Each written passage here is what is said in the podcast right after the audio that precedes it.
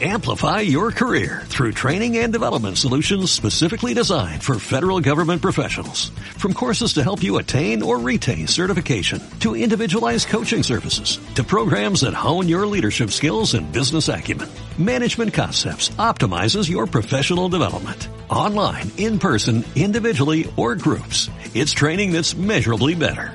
Learn more at managementconcepts.com. That's managementconcepts.com.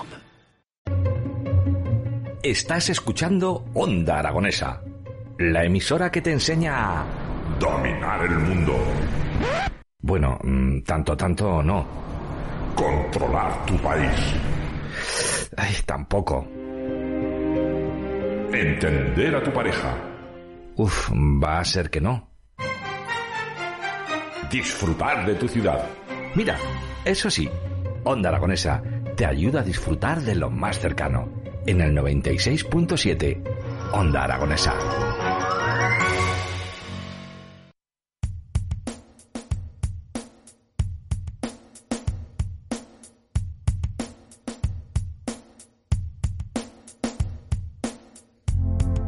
12 y 4 minutos de la mañana y continuamos en las mañanas de Onda Aragonesa y recibimos a un amigo de la cadena que es Javier Arredondo. Muy buenos días, presidente de AETA. Muy buenos días. Hola, buenos días, ¿cómo estamos? Bueno, ¿qué tal, qué tal te encuentras? Yo bien, perfectamente. Sí. Yo creo que me cae una bomba al lado y tampoco acabarán conmigo. ¿Qué quieres que te diga? bueno, y hoy no has venido solo porque llevamos detrás de, de, la invitada mucho tiempo. Puede ser que dos meses... O más, tres o cuatro meses creo que íbamos detrás de ella, pero ha sido por temas de trabajo que, que, es mejor que, que, temas de salud, podríamos decir. Y estamos de enhorabuena porque hoy recibimos en el estudio a la doctora Palacios. Muy buenos días. Buenos días. Hola, bueno, pues nada, eh, vamos a hacer un poco de presentación de la doctora Palacios, para la que no le conozca. La doctora Pilar Palacios eh, se ha formado en el clínico, empezó como residente, me imagino, en el clínico y desde el primer momento estuvo en el equipo de trasplante que dirigía en su momento el doctor García Gil y posteriormente el doctor Tejero. Quiere decirse que la experiencia que tiene en el tema de, de, trasplante es muy amplia y dilatada, ¿no? Y además, pues eh, tenemos la suerte que una vez que se ha jubilado el doctor Tejero, pues ella es la que se ha quedado como, como directora del programa de trasplante hepático de Aragón y como directora del equipo de, de, la unidad de cirugía hepatobiliar y pancreática. Yo es que esto de los, de, los nombramientos, y a veces yo como prefiero me llamen Javier a secas, pero bueno, entiendo que hay que definir a cada persona con lo que es y además un puesto muy bien ganado, pues porque a mí me habían hablado muy bien anteriormente de ella y por lo que la conozco, bueno, además que yo la última operación que tuve, tuve la fortuna que, que fuera ella la que estaba ahí y bueno, por eso digo que me puede caer una bomba aquí al lado y seguiremos para adelante. Tendríamos a, a, la doctora para que se pudiera atender. Eh, exacto. Y bueno, pues eh, parece una persona joven, pero es una persona muy, muy, muy, muy, muy formada, muy templada y sobre todo, pues eso es una persona que como nos ha ocurrido con todos los grandes cirujanos que hemos tenido en Aragón, muy cercana y muy, muy asequible y la verdad es eh, prácticamente más que que una cirujana es una amiga y una, una, compañera en la lucha esta de la donación del trasplante. Porque Pilar, ¿tú ya sabías que cuando estabas estudiando el MIR que querías ser cirujana? Eh, pues probablemente desde mitad de la carrera eh, tengo dos familiares referentes que son cirujanos y desde mitad de la carrera más o menos me metieron el gusanillo de la cirugía y, y sí, cuando hice el MIR pues ya sabía que que quería ser cirujano general y si no, desde luego, alguna especialidad quirúrgica. Porque vamos, eh, mucho valor enfrentarte y tener esa responsabilidad de, una vida en tus manos. Eh, sí, hay que tener valor, pero eh, además del valor, sobre todo es muy importante, como en todas las cosas en la vida, tener una buena formación mm. y un buen esfuerzo en el estudio. Mm y, tener buenos maestros para que llegue el día en el que te tienes que enfrentar a una operación compleja o sencilla mm. y no tengas miedo, sino tengas la seguridad de que vas a sacar el problema del paciente lo vas a sacar adelante. Es curioso porque hay que tener mucha mente fría para enfrentarse a las diversas complicaciones que puede haber, pero tener esa resistencia para decir, vamos con esto, vamos adelante, vamos a dar una vida. Sí, yo creo que, que es verdad que puede, puede parecer que tienes que ser muy valiente de cara a esas complicaciones, pero es que el beneficio es muy grande. Mm. El beneficio de, de sacar mm, los problemas de las personas respecto a la salud, que probablemente son los problemas más importantes, y el tener la responsabilidad, pero también la capacidad y la posibilidad de dar esa ayuda a las personas, pues es tan gratificante que en la mayoría de las ocasiones, pues te compensa eh, claramente. Bueno, Javier, nos has explicado qué significa a nivel personal la doctora Palacios para ti, pero ¿qué significa para ETA? Hombre, pues para ETA, mm, igual que ha sido cualquiera de los jefes de, de- de la unidad de trasplante, ¿no? Eh, significa es la persona que tiene que tomar las decisiones a la hora de, de hacer los trasplantes, es la persona que, que, no sé, que motiva a todo un equipo y es la persona que hace que, que el tema de la donación y el trasplante, o sea, sobre todo el trasplante, funcione en Aragón como está funcionando. Eh, queremos, por supuesto, todos queremos que funcione mejor. O sea, sí, tendríamos la luna y pediríamos el sol. Pero yo creo que poco a poco, después de la pandemia, vamos a ir despegando otra vez y tendremos las cifras que teníamos anteriormente de la pandemia. O sea que se volverá a conseguir, se volverá a conseguir que, que seamos una, una, una autonomía referente en el tema de la donación y el trasplante. Y bueno, cuesta porque eso, porque aún estamos con los últimos retazos de la pandemia, estamos que hay que volver a, a unificar todo lo que es la, la atención sanitaria, pero bueno, poco a poco estaremos ahí delante. O sea, nosotros estamos convencidos que, que de aquí antes de final de año estaremos donde, donde tenemos que estar, que es lo importante. Bueno, Pilar, ¿por qué es tan importante donar? Eh, eh, podría a lo mejor dar muchos motivos por los que es importante donar, pero es sobre, sobre todo es importante porque con una donación puedes devolver la vida o volver a una vida normal a no solo un paciente receptor de un hígado, Mm. sino dos pacientes que reciben un riñón y que llevan dos, tres años en tratamiento con diálisis cada 48, 72 horas. Eso es mm, difícilmente compatible con una vida normal. Eh, devuelves la vista a pacientes que tienen problemas en las córneas, devuelves el- la vida a gente que no puede respirar por fibrosis pulmonares. Eh, con una donación es que no devuelves la vida a una persona, devuelves la vida a muchas personas. Bueno, quiero que me cuentes sobre la actualidad que, que vive la donación en estos instantes, porque hemos hablado de los coletazos de la pandemia, pero a nivel tanto investigación como de listas de espera de, de- de gente que, que tiene que ser trasplantada, ¿cómo se vive eso? Eh, bueno, es verdad que a día de hoy estamos en una situación complicada. La pandemia, desde marzo del 2020, eh, ha hecho mucho daño al a los programas de donación en España y, en concreto, pues a nuestra comunidad.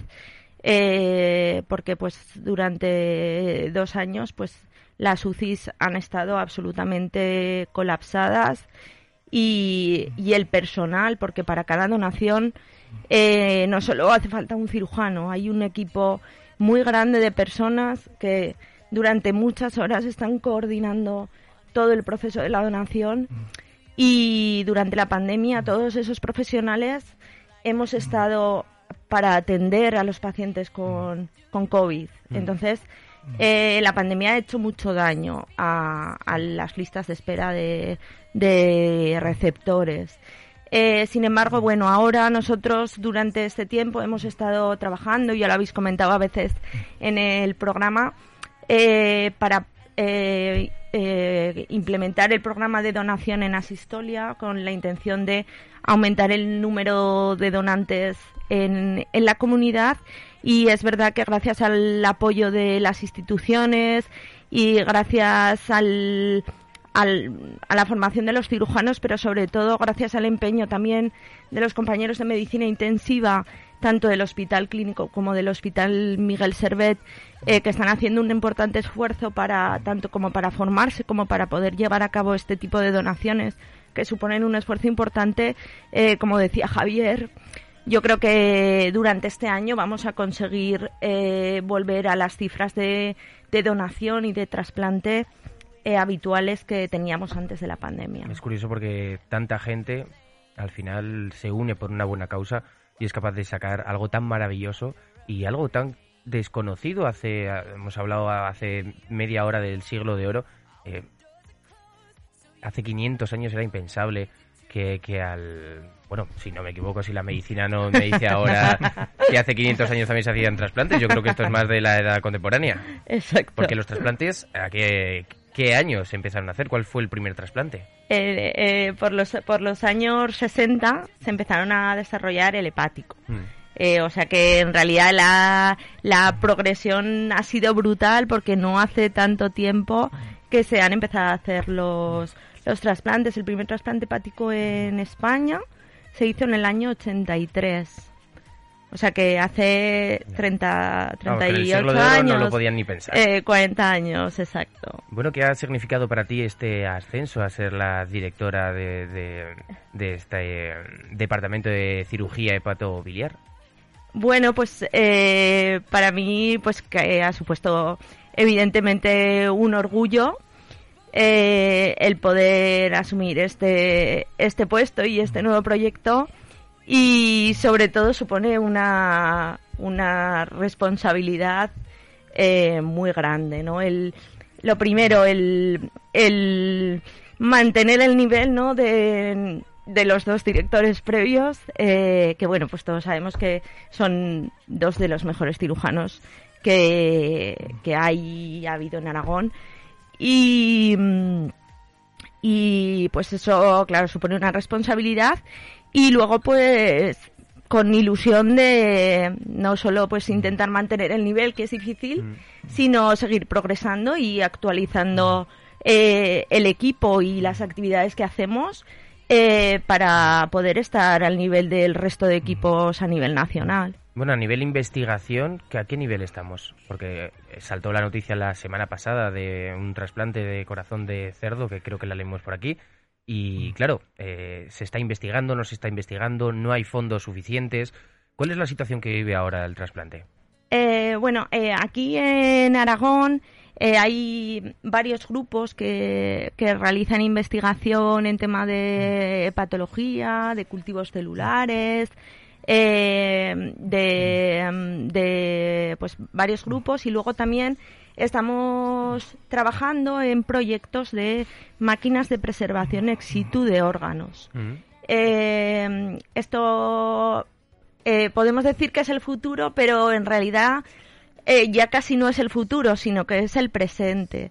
Eh, se están desarrollando máquinas que permiten mantener los órganos perfundidos, eh, los órganos que de los de donantes, los, los injertos, nos permiten mantenerlos perfundidos y eh, mejorar esa calidad de los órganos, administrar tratamientos y permiten mantenerlos eh, durante más horas en esa máquina, lo que facilita pues eh, la movilidad, la gestión de los movilidad de los órganos, el poder, pues por ejemplo en, en, Estados Unidos que las distancias son muy largas, permiten el poder hacer traslados de órganos que cuestan más tiempo realizar y también permite, van a permitir en el futuro administrar tratamientos que permitan mejorar la calidad de sus órganos antes de trasplantarlos en el receptor.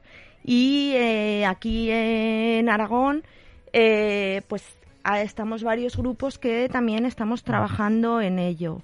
Eh, evidentemente, pues lo que nos gustaría a los cirujanos, ¿no? Y a los que tras, eh, trabajamos en esto, pues sería el tener ya una máquina, ¿no? Una máquina de preservación que actualmente en España a nivel clínico eh, en el hígado, ¿vale? En los riñones sí que va la investigación un poquito más avanzada.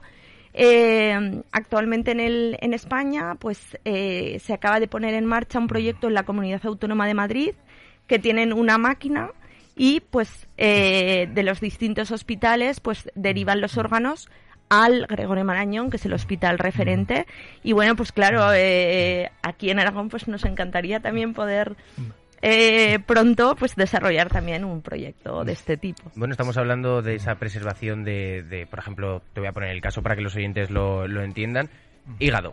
¿Cuánto dura un hígado en buen estado desde el donante hasta el receptor? Eh, bueno, eh, Actualmente, ¿eh? No con...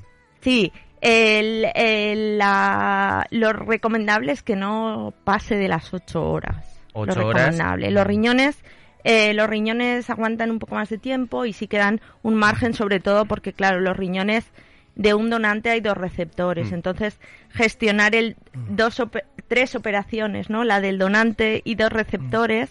Eh, es más complejo, pero sí que el riñón permite un poquito más de margen respecto al tiempo. Y con esta máquina que estáis que, de preservación, ¿cuánto podría llegar a, a, a extenderse estas ocho Eh, bueno, de momento, pues eh, los objetivos en investigación eh, es el poder mantener hígados eh, días. Mm. Estos son los objetivos a, a corto, medio plazo, porque bueno, eso daría daría pues eh, un margen tremendo para poder pe- poder programar un poquito mejor las intervenciones. Claro, porque estamos hablando de ocho horas donde todo el proceso ocurre, no es simplemente, oye, tengo una llamada de, tengo un, un donante. No, tienes que gestionar el transporte de ese órgano, tienes que hacer todo el Eso, papeleo las que ocho, conlleva. las ocho horas empiezan a contar, o ocho o doce, depende de... Empiezan a contar, claro, desde el momento en el que extraes el órgano. Cuéntanos cómo son esas ocho horas. Para mí, Eso casi te da para tres programas de, casi, Sí. casi, casi, casi. pero para nosotros, para los cirujanos, cortas. sí. Ahí está. cortas. Porque estáis 24 horas de guardia. Bueno, eh, eh, cada grupo se organiza de una manera. Nosotros, eh, para cada trasplante, eh, se necesitan cinco cirujanos. Mm. Dos, dos cirujanos hacen la extracción y tres cirujanos hacen el implante. Eh, claro, el, el proceso desde que sales a- al centro donde, donde está el donante hasta que finaliza el trasplante, pues es muy largo y, y que lo hiciera solo una persona, eh, pues sería in- inviable. Por eso es súper importante, y antes lo hablábamos con Javier, que, que en el trasplante a veces el que sale, pues muchas veces es el cirujano, pero eh, detrás del cirujano hay un equipo de un montón de personas que trabajan muchas horas, muchas horas, el- los coordinadores, los intensivistas, los anestesistas, los hematólogos, los hepatólogos. O sea, detrás de cada trasplante hay mucho trabajo de muchas personas. Eh, está consensuado que prácticamente hay trasplantes que pueden intervenir hasta 150 personas. ¡Ostras! Entre- depende de dónde sea, si es una extracción en otra comunidad autónoma, entre lo que es el equipo de extracción, el equipo que tiene que llevar el órgano a la otra comunidad, tener en cuenta las personas de ambulancia, eh, auxiliares de clínica, eh, enfermeras, o sea que es que es un volumen de grande, muy grande de personas y todo eso se coordina de una forma fantástica en España gracias a la Sí. ONT y gracias a los a los coordinadores autónomos y que de cada de, de cada comunidad y gracias a los coordinadores de cada hospital. O sea, que ten en cuenta que, que aquí tenemos un lujo en comparación con lo que hay en el mundo. O sea, ten en cuenta que cualquier país que, que somos nosotros número uno, o sea, nosotros duplicamos el tema de donación en cuanto a la comunidad económica europea y superamos con creces a lo que es en Estados Unidos. O sea, que no estamos hablando de que seamos un programa que, fíjate tú, que son cuatro personas, No, sino no, que somos, supuesto. somos referentes en el mundo, ¿no?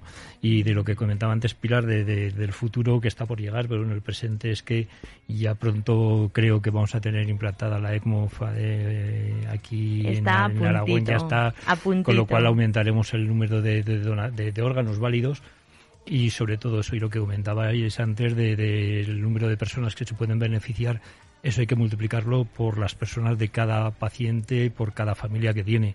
Porque no solamente el paciente al que se le da vida sino a cada familia porque esa persona la recuperas para la familia y para la sociedad. ¿Y cuáles son los aportes que hace AETA en, en todo esto, en este Pues proceso? mira, nosotros desde fomentar lo que es el tema de la donación y de, de órganos, desde que el paciente le dicen que tiene que estar en una lista de espera y se les cae el mundo encima, luego todo esto por experiencia propia, ¿no? Yo que soy veterano en las listas de espera, como digo siempre, que, que tuve tres listas de espera y, entonces eh, se te cae el mundo encima. Entonces es bueno que haya una persona que ha pasado por el mismo por el mismo recorrido que te explique qué es exactamente, ¿no? Porque eh, vas a la consulta, te dicen, bueno, pues mira, firma aquí porque entras en lista de espera, patatín, patatán, fantástico. Y que es de mi vida a partir de ahora, ¿no? Mm. Y para eso está ETA, para abrazar. Luego está cuando nos avisan de que hay un trasplante, si la familia quiere, le acompañamos para explicarle lo que es el proceso, porque ten en cuenta que hoy en día eh, un trasplante se hace en seis horas pero cuando se iniciaron los trasplantes duraban 20. Te quiere decir que la técnica ha avanzado mucho, entonces la familia eh, no sabía qué es lo que ocurría, veía que salía gente del quirófano, que entraba, nadie le daba información, todo está bien, todos estamos en marcha, pero hay un, hay un equipo de voluntariado que lo lleva nuestra coordinadora de, voluntariado, que es Adela, que, que, está ahí presente cuando le llaman y le va explicando los pasos que hay que continuar. Y luego cuando una vez que sale el paciente, pues se le explica a la familia el tiempo que va a estar en UCI, las consecuencias, el problema y todo eso. Y sobre todo lo que hacemos es acompañar a la familia porque disponemos de dos pisos de acogida en los cuales la familia, si son de fuera de Zaragoza, pueden quedarse en los pisos de forma totalmente gratuita porque ten en cuenta que hay recuperaciones que sí que son de 15 días, pero tienes recuperaciones que pueden ser de tres meses, depende del mm. estado físico del paciente. Entonces, esa familia, si no tiene personas que la acojan en Zaragoza y no dispone de los medios económicos para estar en Zaragoza, pues se verían abocados, como pasaba antiguamente, a dormir en la sala de espera del hospital. Y entonces nosotros proporcionamos ese alojamiento que es totalmente gratuito para que estas personas puedan estar. Y luego, una vez que el paciente ya está en la habitación y está eso, cuando se podía hacer, y esperemos que pronto podamos tener, eh, tener otra vez eh, presencia en el hospital, eh, se le explicaba al paciente lo que era su vida eh, aparte de las palabras técnicas que, siempre dicen los cirujanos y los médicos y los enfermeros, pues eh, porque muchas veces se queda, te, quedas, te quedas con muchas dudas después del mm. trasplante que podré hacer, que será en mi vida, podré nadar, podré salir a la calle, me va a caer una bomba, qué es lo que pasa aquí. Mm. Entonces nosotros eh, hablas bajo la experiencia vital que tiene de cada uno y bueno, pues yo creo que el mejor ejemplo es que vean que tu vida se desarrolla con una normalidad que sí que tienes que tomar un tratamiento de por vida, pero que vamos, es como el que se toma una aspirina todos los días, que no tiene mayor consecuencia. Tienes que tenerte unos controles médicos, que para eso están, y yo creo que es que somos las personas más controladas que existen eh, bajo la capa de la Tierra, ¿no? Que cada seis meses analítica y en el momento que salen tres o cuatro estrellitas raras, vamos a hacer más pruebas. Mm. Entonces ahí estamos siempre con, con eso. Entonces tenemos, tenemos, y ya te digo, aquí en Aragón tenemos unos equipos y yo creo que además eh, esto se va a fomentar mucho más porque me consta que desde la Consejería de Sanidad eh, se está trabajando mucho y bien para que, el tema de la donación y el trasplante funcione como tiene que funcionar.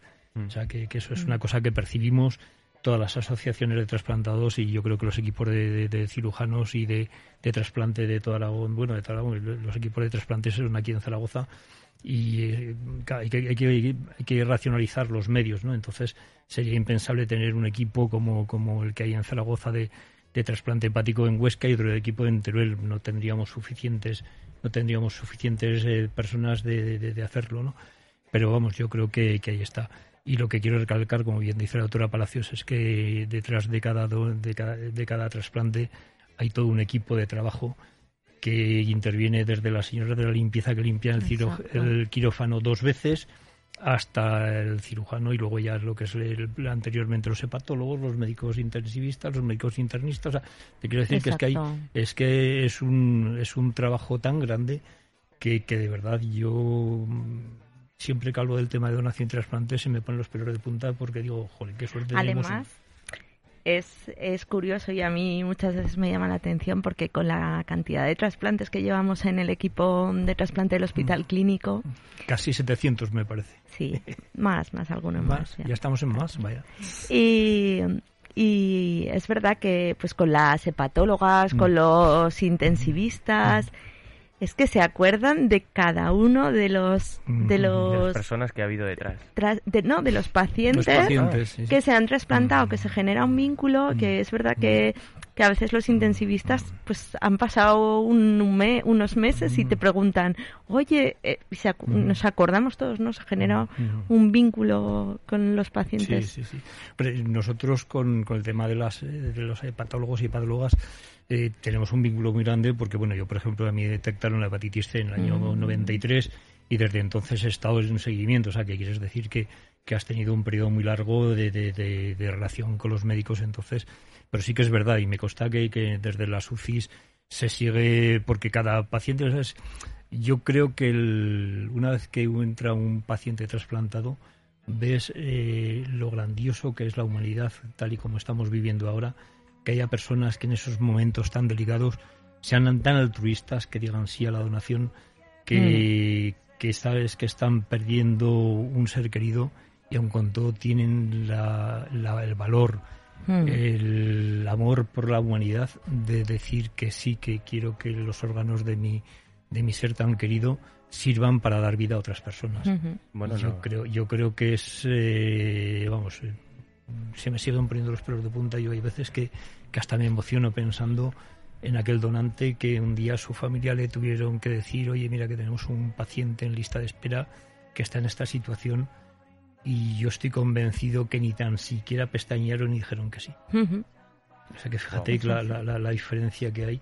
Por eso que digo, yo sigo creyendo, por muchas noticias que veamos de guerra, por muchas, yo sigo creyendo que la humanidad tenemos salvación viendo estos casos de, de, tanta, de tanto amor por las mm. personas y tanto altruismo. Sí, la verdad que, que el momento de la donación o la donación en un momento de tanto dolor es un gesto de, de, de humanidad, ¿no? Mm. De yo lo pienso muchas veces, esto es un pensamiento, esto que acabas de expresar, lo pienso muchas veces cuando voy de camino a una donación o, o a un trasplante, ¿no? El decir, jo, la familia que acaba de perder a un ser querido, ¿no? Y, y, acepta el donar los órganos eh, con todo lo que eso implica de tiempo, de prolongar a lo mejor el sufrimiento, ¿no? Pero lo, lo cierto es que luego hablas con las familias de, de donantes y es verdad que luego tienen un, un sentimiento de, de paz y,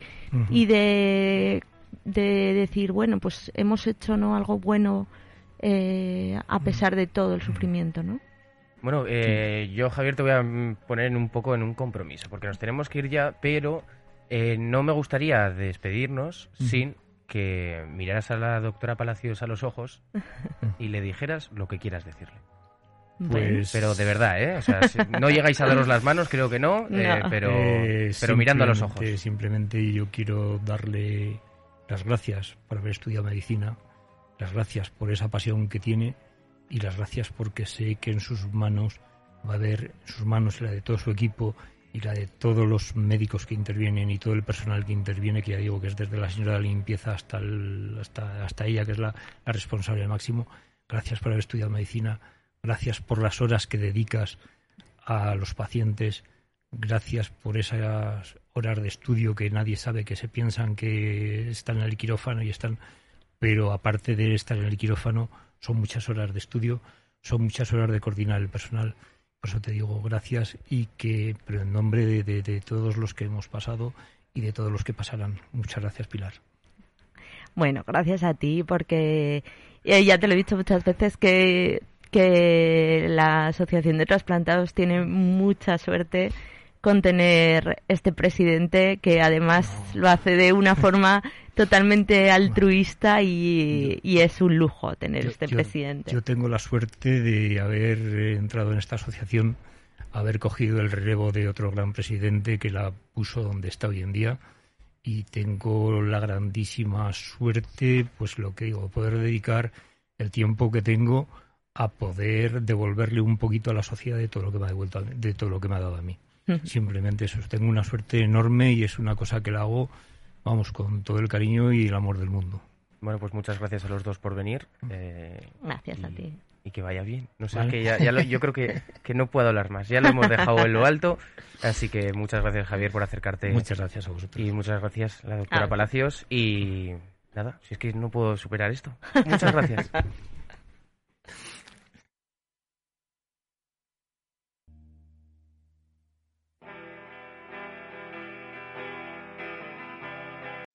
Amplify your career through training and development solutions specifically designed for federal government professionals. From courses to help you attain or retain certification, to individualized coaching services, to programs that hone your leadership skills and business acumen, Management Concepts optimizes your professional development. Online, in person, individually, or groups. It's training that's measurably better. Learn more at managementconcepts.com. That's managementconcepts.com.